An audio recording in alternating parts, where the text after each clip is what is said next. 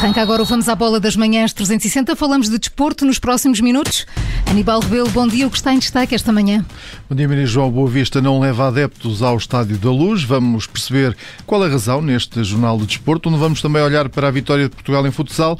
A seleção portuguesa já está nos oitavos de final. O Sporting de Braga perdeu em Belgrado. Carlos Carvalhal aponta falhas à finalização, mas não baixa os braços. Portugal desceu no ranking da UEFA. Já vamos perceber que efeitos pode isso ter na participação das equipas portuguesas nas competições europeias.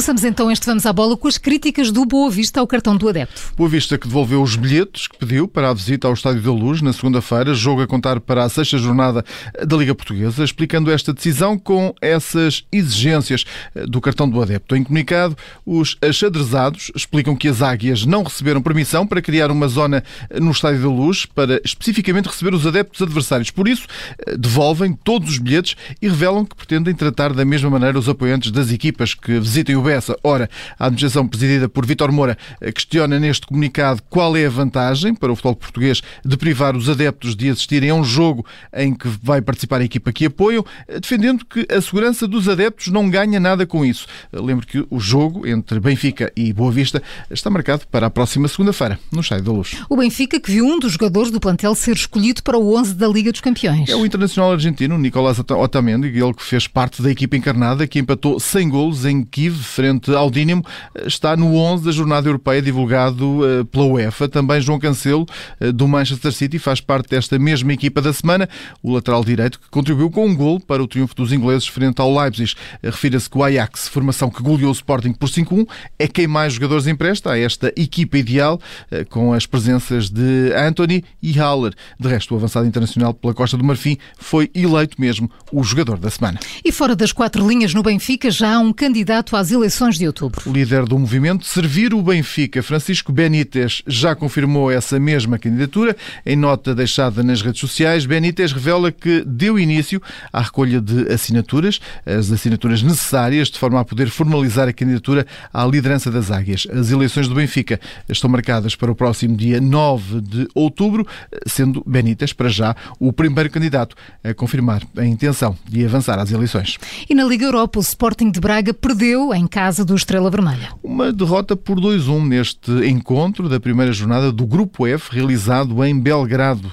Ora, no final do jogo, Carlos Carvalhal apontou as dificuldades na finalização como sendo esse o principal motivo para este resultado negativo. Ora, o técnico do emblema arsenalista destacou também a atitude dos jogadores, mas lamentou as falhas nos momentos decisivos.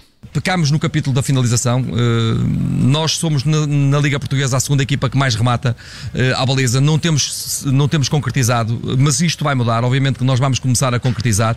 Uh, hoje foi mais uma vez o capítulo da concretização que, que nos penalizou muito.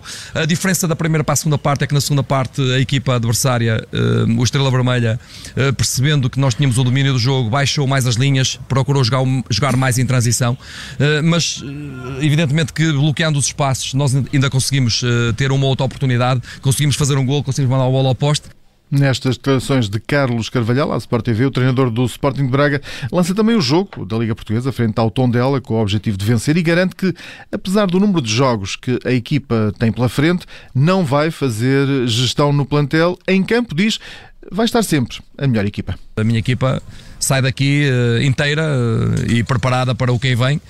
Jogadores novos, boa dinâmica, e a dinâmica a melhorar, um passo em frente em termos de evolução e vamos agora uh, pensar no campeonato e, pensar em vencer o Tondela na segunda-feira. Um, temos um plantel equilibrado que nos permite fazer aqui um ou outro ajustamento, mas com certeza, porém, que em todos os jogos que nós vamos disputar, vamos sempre apresentar a melhor equipa.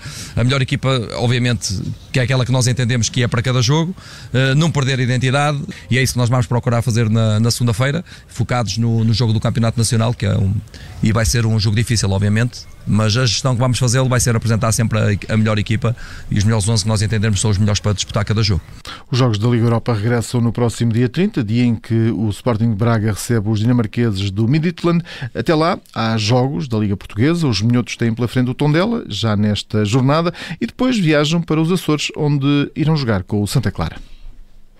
E no rescaldo das competições europeias, Portugal caiu no ranking da UEFA. Perdeu para a França o quinto lugar que tinha conquistado depois das pré-eliminatórias. Ora, a vantagem portuguesa era curta, os franceses só precisaram de uma ronda para voltarem ao quinto lugar. As quatro equipas eh, não venceram nas competições europeias, eh, as quatro equipas portuguesas, lá está, e as seis equipas francesas, essas não perderam.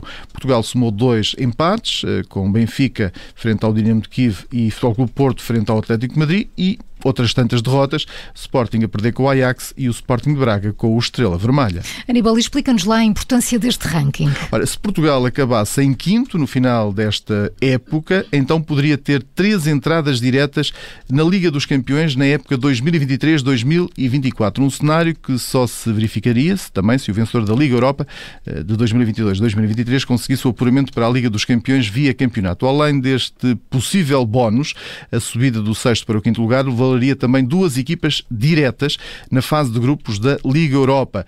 Eh, Portugal só muito dificilmente irá fechar eh, o ranking em quinto, mas, por outro lado, também muito dificilmente baixará do sexto, o que lhe irá permitir esta época ter três equipas na Liga dos Campeões, cenário que se irá repetir também na próxima, altura em que terá duas entradas diretas nas Champions e uma na terceira pré-eliminatória e depois uma equipa na fase de grupos da Liga Europa e duas nas pré-eliminatórias da Liga Conferência Europa. E em Alvalade, más notícias no Sporting. Gonçalo Inácio sofreu entorse no tornozelo e está fora do próximo jogo. Isto numa altura em que a equipa de Ruben Amorim prepara esse encontro com o Estoril. O defesa central está fora das opções, a lesão aconteceu durante o jogo com o Ajax. Ora, para além do defesa central, também Pedro Gonçalves está na ficha médica dos Leões, que têm treino marcado para esta manhã em Alcochete. Após o empate no Clássico, o Sporting precisa agora de regressar às vitórias para não deixar o líder Benfica fugir. Vai ter pela frente o atual segundo classificado da Liga, o Estoril, a equipa da linha que arrancou muito bem esta temporada, tem quatro vitórias e um empate, será por isso um adversário difícil para os campeões nacionais.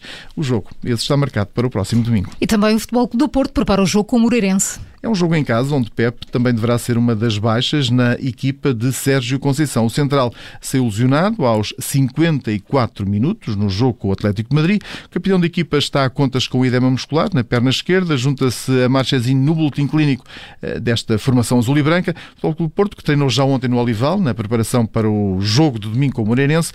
E há uma boa notícia para Sérgio Conceição. Jesus Corona eh, deverá estar disponível para esse encontro. O internacional mexicano, lembro, terminou o jogo em Madrid com dificuldades físicas, mas tudo indica já está recuperado. O plantel dos Dragões volta a treinar esta manhã no Olival.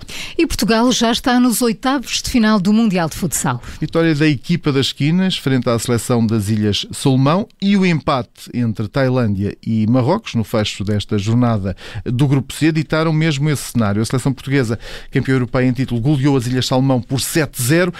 E no final do jogo, na análise ao encontro, Jorge Brás revelou que a equipa das esquinas se apresentou mais confiante em campo.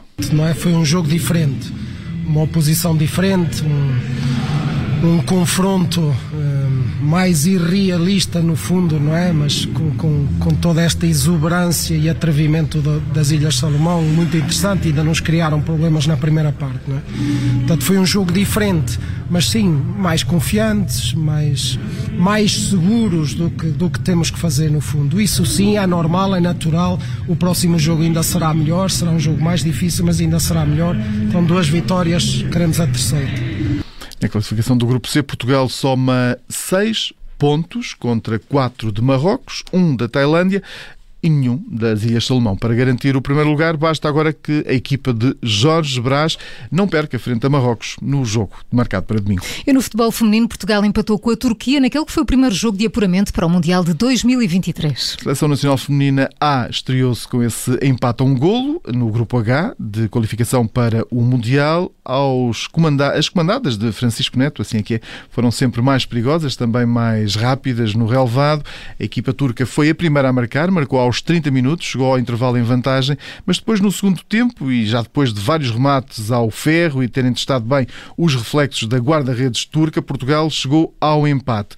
Golo de Jéssica Silva, assistida por Diana Silva. E na análise ao jogo, o selecionador nacional, em declarações ao Canal 11, apontou as falhas da primeira parte. A primeira parte não foi, não foi uma boa primeira parte da nossa, de, por parte de Portugal mesmo tendo, tendo sempre mais, mais bola, tivemos mais tranquilos, com uma circulação de bola muito lenta uh, e não fomos tão competentes. Mas depois, na segunda parte, acho que só, só houve uma equipa Portugal com muitas oportunidades, infelizmente não conseguimos ir além do, do empate. Sem dúvida nenhuma sai aqui um, um amargo de, de deixarmos aqui dois pontos, onde o grande objetivo era levar os três. Das Esquinas em futebol feminino volta a jogar no domingo diante da seleção de Israel, jogo marcado para Tel Aviv. É mais um encontro de apuramento para o Campeonato do Mundo que será organizado pela Austrália e pela Nova Zelândia em 2023. O grupo H inclui ainda as seleções de Alemanha, Sérvia e Bulgária. E assim chegamos ao fim do Vamos à Bola, sempre com o jornalista Aníbal Rebelo. Aníbal, segunda-feira mais. Bom fim de semana. Bom fim de semana.